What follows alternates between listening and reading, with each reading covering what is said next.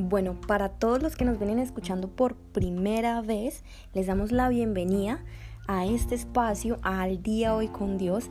Así que yo les quiero eh, principalmente darles las gracias y contarles la dinámica rápidamente en 10 segundos.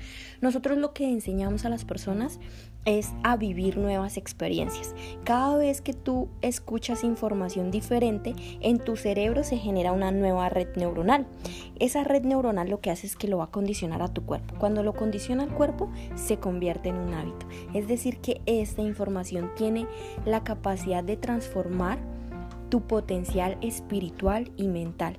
Lo hacemos por medio de un único fundamento, el más importante, que es por medio de la palabra de Dios, por medio de la Biblia y una conexión real espiritual con Jesús. Así que te doy la bienvenida, gracias por estar acá y el tema de hoy, eh, ya para finalizar esta semana, si de pronto no has podido escuchar los audios de esta semana, te invitamos a que los escuches porque esta semana estamos contando acerca de la vida de David, Dios no nos quiere enseñar historias por medio de la Biblia. Dios quiere que nosotros aprendamos lecciones que por medio de esas lecciones vamos a poder llevar una vida en ímpetu acá en la tierra.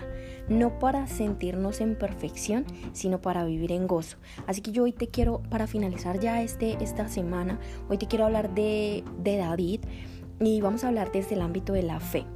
¿Qué consideras tú que es la fe en tu vida? ¿Qué crees tú que es la fe ahí en donde tú estás, si me estás escuchando, quizás vas en tu carro, quizás ya estás llegando a la oficina, quizás hoy no trabajaste, quizás hasta ahora te estás despertando y estás escuchando, ¿qué es la fe para ti?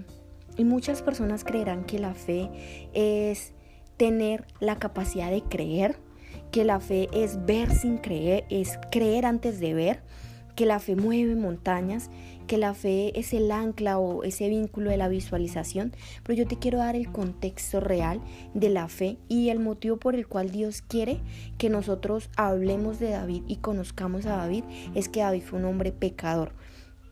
Al igual que David, tú y yo también somos seres y personas que hemos pecado acá en la vida terrenal, porque estamos hechos de carne, porque somos de carne. Así que les quiero regalar un texto y esto está en Romanos 15. 16 dicen que el delito de un hombre no se puede comparar con el amor de Dios.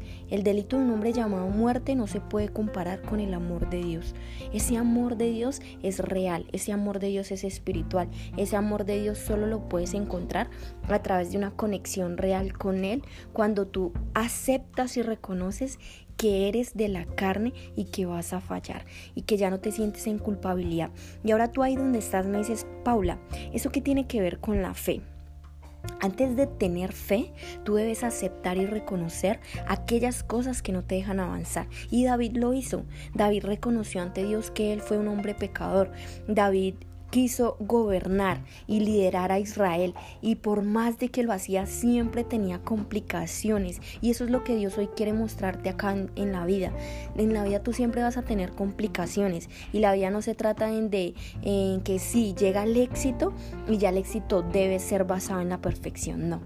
Llega en que llega el éxito y tu fe se va a medir por la actitud y por la forma en la que tú enfrentas las pruebas. Y eso fue lo que hizo David.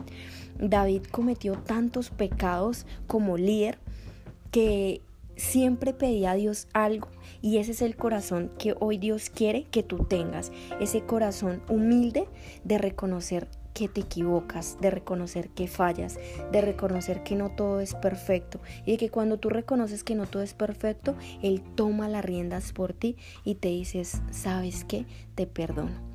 Te perdono porque me sabes amar. Te perdono porque sabes agachar la cabeza. Te perdono porque te escogí, porque sé el corazón que tienes. Eso es lo único que Dios va a mirar en ti. Dios no va a mirar en ti fama, Dios no va a mirar en ti reconocimiento, Dios no va a mirar cuántos líderes vas a tener al lado o cuántos cartones vas a tener al lado.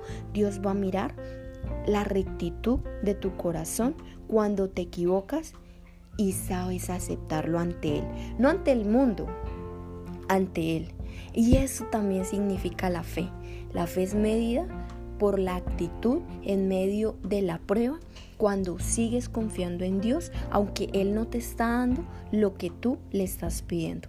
Así que para finalizar este podcast, David finalmente muere y eso es lo que Dios, a lo que Dios nos invita, que ya finalmente la vida terrenal simplemente es vida terrenal.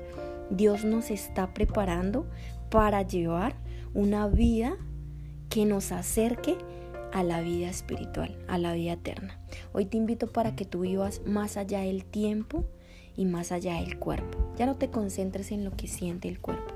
Ahora concentra en vivir tu vida en alma, en espíritu y en mente. Porque ahí está todo el éxito que tú quieras concebir en esta vida terrenal. Y por medio de concebir esta vida terrenal, vas a llevar una vida eterna y ahora la vas a llevar en Dios, que es el único que toma el control por medio de Jesús de lo que a ti te es difícil controlar. Familia, bendiciones y nos vemos el lunes. Un abrazo enorme. Gracias por permitirnos llegar a sus casas, a sus corazones. Recuerda contraponer paradigmas. Recuerda, no es contraponer el paradigma. Primero es aceptarlo, reconocerlo. Luego lo reconoces.